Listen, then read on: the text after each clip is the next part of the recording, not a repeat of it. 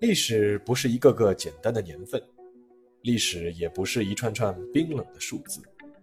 历史不仅有深度、有厚度，其实也有温度。行事有态度，做人有温度。我是馒头大师，欢迎来到历史的温度，让我们读懂过去，活好当下，坦面未来。各位听众朋友们，大家好，欢迎来到馒头说历史的温度。今天呢，我们还是继续《古史春秋》这个栏目。从各个平台的留言来看，大家对中国古代史这块还是挺感兴趣的。也有可能是我在以前的节目中比较少涉及，那么今后啊就多聊一些。上次我们说到了曹操年轻时经历的一件往事，那今天说的这个故事呢，时间线也就稍微过去了那么一点点。我们来说一下曹操去世后发生的一件事，而这件事的主题呢是禅让。一说起禅让啊，大家可能都会想起尧、舜、禹时代。尧呢禅让给了舜，舜呢禅让给了禹。但这种关于禅让的美好描述啊，存在于传说时代。不仅啊有后人怀疑这是墨家率先炮制出来，然后儒家大力宣扬的故事，更有一些记载啊称当时的权力交接其实并不和平。舜呢其实是囚禁了尧，而禹呢其实是驱逐了舜。反正不管怎么样。这样的美好到了禹就戛然而止了，他的儿子启最终继承了帝位，从此禅让结束，家天下的时代开始。复旦大学著名的历史教授葛剑雄老师说过一段话，大致的意思是啊，中国历代的帝王其实有一个挺有意思的共同点，那就是你夸他是堪比尧舜，哎，他肯定是很开心的，并且总是以尧舜为目标，但是呢。你要让他仿效尧舜那样禅让，他就万万不肯了。皇位还是要传给自己儿子的。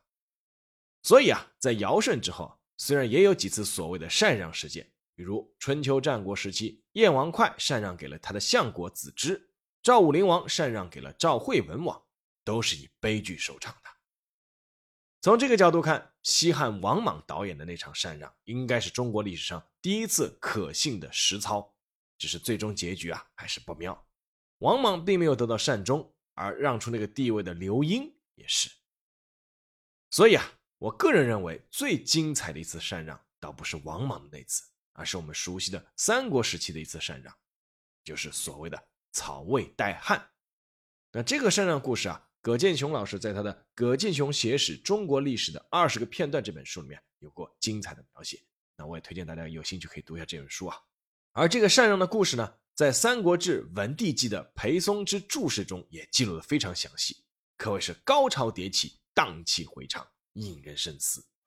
下面呢，我们就来说说这个故事。要说曹丕，先要说说晚年的曹操。建安十五年，也就是公元二一零年，曹操写了著名的《述志令》，意在消除朝廷上大家对他势力过大的非议。在这篇文章中，他专门提到了一句，说：“设使国家无有孤，不知当几人称帝，几人称王。”这话呢，确实是实话。如果没有曹操的话，袁绍之流肯定是要称帝的，而袁术更是已经称帝了，称王的割据势力更是多如牛毛。但话又说回来，曹操你自己难道真的没有想过称帝吗？应该是想过的。以当时曹操的势力。称帝的实力肯定是有的。自从他把汉献帝接到许昌，东汉皇帝就已经是他的傀儡了。但之所以终曹操一生也没有走出这一步，可能有两点原因。第一，曹操对汉室多少还是有点感情的，这和他年轻的时候的经历也有关系，也和与他一起打天下的那批身边人有关系。他们毕竟也都是或多或少有一个汉室情节。那第二呢，就是曹操始终觉得。时机未到。虽然当时曹操的实力已经是一家独大，但毕竟没有统一天下。刘备集团和孙权集团的势力还不可能一时之间被消灭。所以，当孙权上书请求曹操称帝的时候，曹操一眼就看穿了老孙的用意，把孙权的信展示给群臣后，当众说：“这哥们儿是要把我放在火上烤啊！”但是，曹操其实一直在致力于消除东汉皇室的影响。扩大自己的权威，这就好比在炖一只老母鸡，水放了，火开了，佐料都倒进去了，咕嘟咕嘟冒香气了。曹操随时可以一筷子下去，大快朵颐，但他始终在掌握火候和分寸，想等一个最佳的口感，以及消除周边其他人的抗议。别人会抗议什么呢？别人可能就会抗议：这只老母鸡虽然死了，但也是我们记忆中的那只美好的老母鸡啊！你有什么资格吃它？所以啊，曹操在有一次回答部下劝进的时候，说了一句话：说若天命在吾，吾为周文王。这句话就颇值得玩味了。天命到底在不在我这里？曹操并没有明说，但是周文王这个字笔他是经常喜欢用的。周文王有很多故事，但有一个故事大家都是知道的，那就是他一生都在默默发育，培植势力，但没有称帝，称帝的是他的儿子周武王。没错，曹操并不反对将称帝这根接力棒交到自己的儿子曹丕的手里。建安二十五年，也就是公元二二零年，曹操在洛阳病逝，终年六十六岁。三十三岁的曹丕正式登上了历史舞台，继承了父亲丞相和魏王的头衔。和父亲曹操不同，曹丕对汉室是没有什么感情的，就像现在的零零后或者一零后，他们出生就生活在互联网时代。哦，你去和他们讲什么？当年啊，我们是贴邮票写信的，用敲机回电话的。发电报要讲究真字着句的，那这些东西啊，他们都是完全没有任何感情共鸣的。曹丕其实很清楚，自己要继承父亲的遗愿，完成两件主要的事：第一是统一天下，第二是称帝登基。第一件事没有那么快，也没有那么容易。而至于第二件事，那只老母鸡其实已经被父亲炖得差不多了，就差起锅了。其实啊，关于第二件事，曹丕身边的人也都看得非常清楚。有些事情啊，大领导想怎么做已经很明白了，只是不方便说而已。这个时候就应该是下面人立功表现的时候了。一场禅让的大戏就此拉开帷幕。首先，第一步自然是常规套路，各地开始出现祥瑞了。第一个报上来的地方还很讲究，是乔县。哎，说乔县出现了一条黄龙。乔县是什么地方？是曹操的故乡啊。按照当地报告的说法，四十五年前黄龙在乔县出现过一次。当时的太史令啊就预言说，这是之后要出王者的征兆啊，五十年内肯定还会出现。结果四十五年后，黄龙果然出现了。关键是曹操这个时候刚去世，那你说这条黄龙是为谁出现的呢？曹丕听闻后下令。免了乔县的两年税赋，哎，你们看，这就是报祥瑞的动力之一啊。凡事呢讲究一个先后顺序，乔县作为曹操的故乡，既然先上报了祥瑞，那就像喝酒的时候啊，领导已经敬过酒了，接下来可以自由发挥了。很快，饶安县上报发现了白雉，也就是白色的野鸡，也是著名的祥瑞的一种。那石邑县报告发现了凤凰，哎，反正啥珍稀啊，就往上报啥。但各地祥瑞纷纷报上来以后啊，有一个问题：为什么会出现这些祥瑞？总不见得这些都是为了印证汉献帝的顺应天时，要对他说一句“这盛世如你所愿吧”。足球已经带到了禁区前沿了，需要有人来个临门一脚。果然，一个叫李福的左中郎将来射这角门了。李福是这么向曹丕汇报的：“他说，当初我在汉中的时候啊。”听说啊，皇上要封先王，先王就是曹操啊。说皇上要封先王魏国，大家都认为肯定是封魏王啊。只有一个叫江河的人说，肯定是封魏公啊。称王的肯定是子桓啊，子桓就是这个曹丕的子啊。江河解释说，这是孔子在玉板上说的，当皇帝这种事情啊，哪怕是一百年后也能提前算出来。李夫这番话用意已经比较明显了。但他后面还要强调自己是发自肺腑的。他说：“其实我和不少熟悉的人都说了这件事情，但我觉得时机还不成熟，所以没有公开说。但您即位以后啊，出现了那么多的祥瑞，我每次啊都衷心为之高兴庆贺，每次都想说出来，但我怕人家以为是我要讨好您才这么说的。现在祥瑞越来越多，说明天意已经很明显了，所以我是喜不自禁，决定还是报告给你。”李福的这个话起了一个一锤定音的作用，那就是这些祥瑞啊，不是为别人出现的，就是为了曹丕您啊。曹丕听了以后什么反应呢？他把李福说的话昭示群臣，然后说：“我是德行浅薄的人，怎么可能会这样呢？那都是我父亲太厉害了，厉害到神明都知道了。”那曹丕是真的不乐意听到李福的话吗？如果真的不愿意，他就应该直接斥责李福，叫他以后别这么说就行了，干嘛还要昭示群臣呢？对不对？那李福一开这个头不得了。侍中刘毅、辛毗、刘烨、尚书令桓阶、尚书陈角、陈群、济世黄门侍郎王弼、董玉这些人，像打了兴奋剂一样，开始各显其能，纷纷向曹丕证明李福说的话的正确性。他们口若悬河，引经据典，从尧帝说到了武王，从刘邦说到了刘秀。总之呢，就是一个意思，什么呢？就是这些帝王啊，未出生或者出生贫困的时候啊，都出现过各种祥瑞。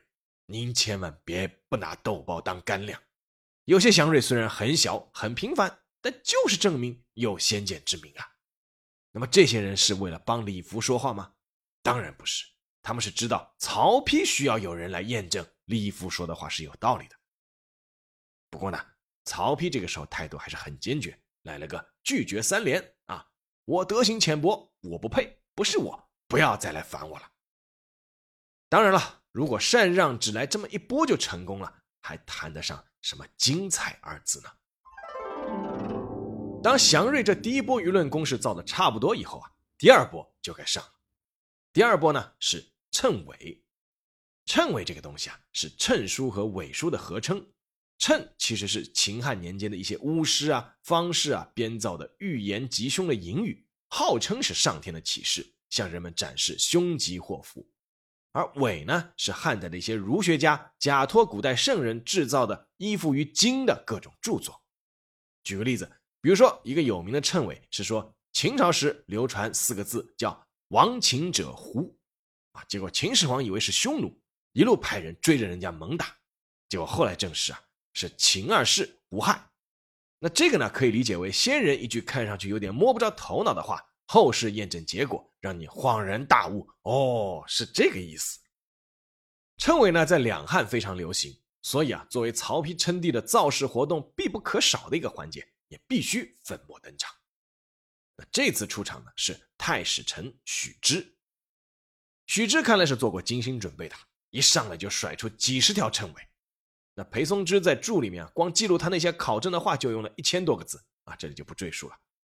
这几十条谶纬核心思想无非就是一个，那就是诸多先贤和史料都早已预言，您曹丕就是应该当皇帝的。在许之举的例子里啊，有的还能理解，比如他说经典的谶纬书《春玉秋版谶》提到过一句叫“代赤者魏公子”，啊，就是妥妥的证明啊。这里要说一句啊，汉高祖刘邦斩白蛇起义，所以这里的赤色的赤啊，指的就是汉朝。而有些呢，其实是八竿子打不着的文字，但是呢，许之也能够帮你把这条逻辑链给合上。那曹丕是什么反应呢？啊，他说了一大段话，意思就是说，当年啊，周文王占据了天下三分之二的土地，但还是向殷商称臣，这是得到孔子赞叹的。周公旦已经履行了天子的职责了，但他做成事情后，还是把权力交还了，这也是得到舒经的美言。我的德行当然和这两个人不能比。但至少他们是我的榜样吧。我这个人德行浅薄，地位又低，只不过运气好，我老爸给我留下了一份好基业。但即便如此，我倾尽魏国的粮仓阶级百姓，还是有吃不饱穿不暖的人。我每天都睡不着觉啊！我求什么？我就是求我能够太太平平终老，能够将魏国保全就行。这样我在地下见到我老爸的时候，也好有个交代。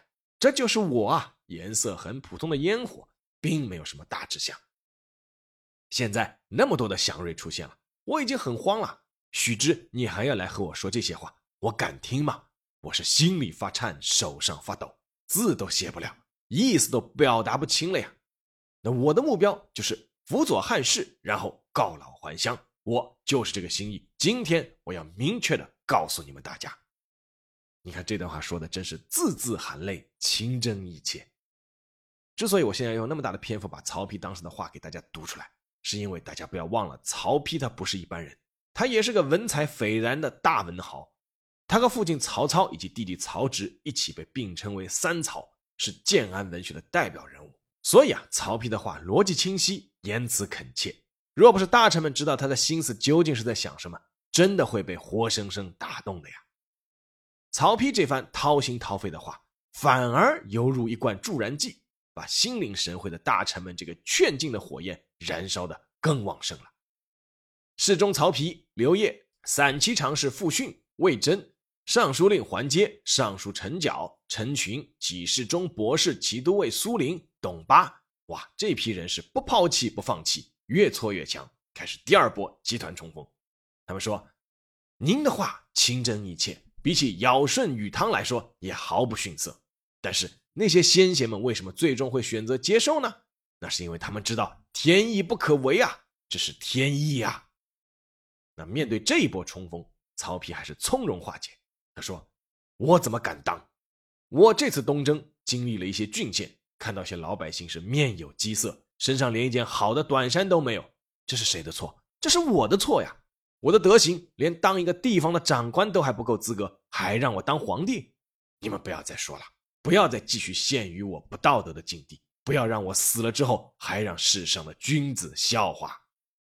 你看，曹丕又是一段言辞恳切的推辞，怎么办呢？”四个字，继续上啊！那这次登场的一拨人里面有一个厉害的牵头者，这个人不是别人，正是当时的督军御史中丞司马懿。此时的司马懿羽翼未丰，但套路还是没问题的。他的谏言是直戳曹丕的要害。他说：“汉朝失德，哎，不是一天两天了。而您即位后的德行，已经说都说不完了。有作为的人，一不要违反天意。”二要顺应天意，神都已经在为您尽力了。您说什么？周文王占了天下三分之二，开玩笑，他能和您比吗？您已经占了天下的十分之九了啊！到了这个地步，您还不称帝，那不是您睡不着，是我们寝食难安呐！哇，这番话，这个马屁真的拍的是一塌糊涂。但是曹丕呢，他还是油盐不进。他说：“讲道德最难，随大流最易。”普通人就是喜欢做锦上添花的事，却不知道雪中送炭。我的德行是不够的，但还不至于喜欢听随大流的假话。岩石破裂，最后还是坚硬的；丹砂被磨光，最后还是保持红色的。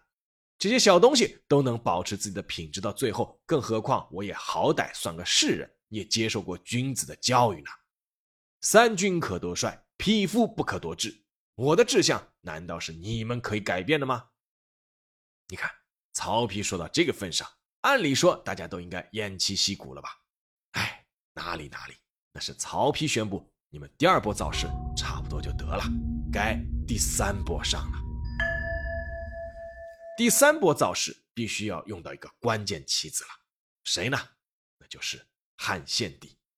还有什么能比汉献帝亲自表态更能说明问题的呢？汉献帝刘协当时是三十九岁，年届不惑。果然没有被曹丕的谦虚所迷惑，知道这个人到底想要什么。当然了，他的身边肯定也早有曹丕的人跟他明示或者暗示过了。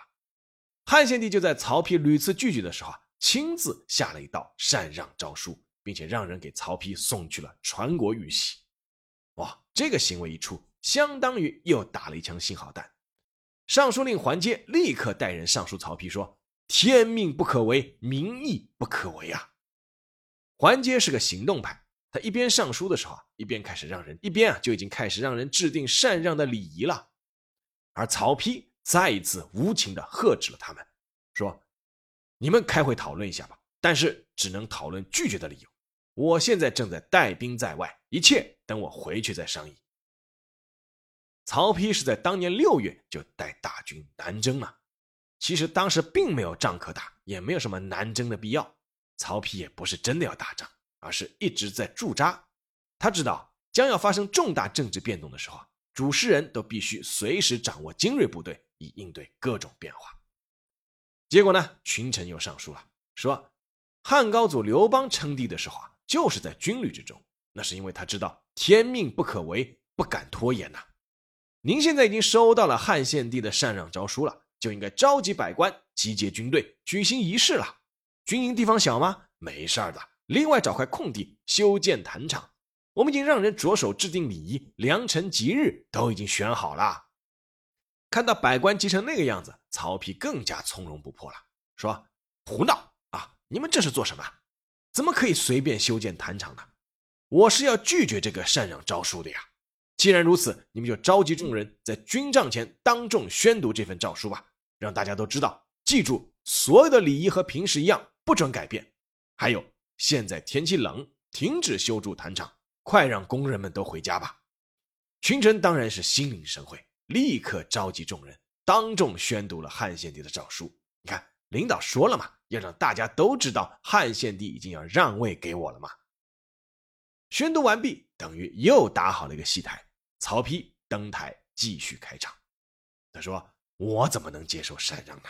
赶紧的起草辞让的表彰，把玉玺还回去。”古代的尧和舜。袁处和王子搜、柳下惠和曾参，他们巴拉巴拉巴拉巴拉巴拉巴拉说了好多啊。曹丕在这里又引经据典啊，举了这些的例子，无非都是什么不贪地位、辞官不受的典故。然后他接着说：“求仁得仁呐，人呐，其实离我们不远。我为什么就不能像他们那样呢？如果你们一定要我接受汉朝的这个让位的诏书，我宁可去跳东海自杀。赶紧的，赶紧的，把我的态度告诉天下人，让他们都知道。”我这里插一句，这里虽然说的都是白话文，但这都是根据文言文一字一句翻下来的，这都是当时曹丕的原话。那就像公司总裁在全公司大会上的发言一样，曹丕的文字记录稿被迅速整理，通过公关等各种渠道发布在了各种媒体渠道上。现在天下人都知道了，曹丕他是一再辞让地位的。但是群臣在乎你曹丕的这种态度吗？哎，谁都清楚，这是曹丕在对他们发出。加油啊！坚持到底的暗号啊！于是，辅国将军清苑侯刘若联合一百二十名大臣，开始联名上书了。这个刘若是汉朝的宗室，让他牵头啊，目的更是不言自明。按照刘若他们的说法，这次的联名上书是敢以死请，什么意思啊？就是我们命都不要了，也要请您做皇帝。这种视死如归的气概，倒也是蛮让人感动的。刘若他们是怎么说的呢？其实还是天命不可违那套老理论，所以曹丕是兵来将挡，又再次举了一些先贤辞官不受的典故，然后他对群臣呢开始就有了一点责怪的语气了。他说：“你们都是我的股肱之臣呐，应该是了解我的。现在你们做出这样的事情，看来你们追求的只是物质享受，而我追求的是精神境界，我比你们不知道要高到哪里去了，所以。”没有共同的语言就不奇怪了。好了好了好了，赶紧还回玉玺，别再和我逼逼了。曹丕既然这么说，那么刘若他们也不客气，再次上书，言辞里也有了责备的意思。蒲松之记录的原文是这样的：说，陛下违天命以示小行，逆人心以守私志，上悟黄琼眷命之旨，中望圣人达节之术，下估人臣翘首之望。非所以杨圣道之高渠，趁无穷之义勋也。这段话什么意思啊？就是您呐，为了自己的品德修行去违背天命啊，就是让你当皇帝这个天命，为了守住自己的志向而不顾人心啊，你这是自私啊，你这是辜负了所有人的期待啊，要批评你啊。那这种批评的套路啊，影响深远，在千百年后还是差不多的。比如单位里要开民主生活会，必须要给领导提意见啊。有些人就会言辞恳切地说：“哎，领导，有个意见我必须要提，我忍了很久了。我每次下班路过您的办公室啊，都看到您在加班批阅文件，有时候食堂都看不到您下来吃饭。您这样是不注意自己的身体健康啊！其实啊，是对我们全单位、全集团的人不负责任。我们是都需要您来指引方向的呀。您这样的行为其实就是自私，您知道吗？这个意见我必须要和您当面提。”那曹丕面对这样的批评会生气吗？当然不会了，他会继续语重心长啊，说：现在天底下的人都还没有吃饱，刘备和孙权也都没有被消灭，你们为什么不能让我安心把这些事办好呢？到时候再讨论这事情不好吗？何必现在要逼我出丑呢？请注意啊，曹丕说这个话倒不完全是谦虚，他原文是“天下未定，刘孙未灭”啊，这是客观存在的事实，也是他称帝的硬伤。所以他要先舆论之前自己说出来，然后证明我知道这些问题，但是是你们一定要让我当的，那曹丕既然这么命令了，形势还是要走一走的。侍中刘毅啊，就准备派人上奏章拒绝汉献帝的让位了。这个时候，轮到曹丕有点急了，哎，你们别是真的傻呀！于是他赶紧又下了一道令，说：吴国的第一代君主泰伯曾经三次辞让天下，天底下人啊都称赞他，孔子也夸他。我现在做这些又算得了什么呢？劝进的攻势进行到这里。曹丕终于对下属摆出了一个明确的 OK 的手势，不过这个 OK 不是同意的意思，是代表数字三呐。三是什么意思啊？曹丕就是想对大家说，你们还没有搞明白吗？得让我正式拒绝三次啊！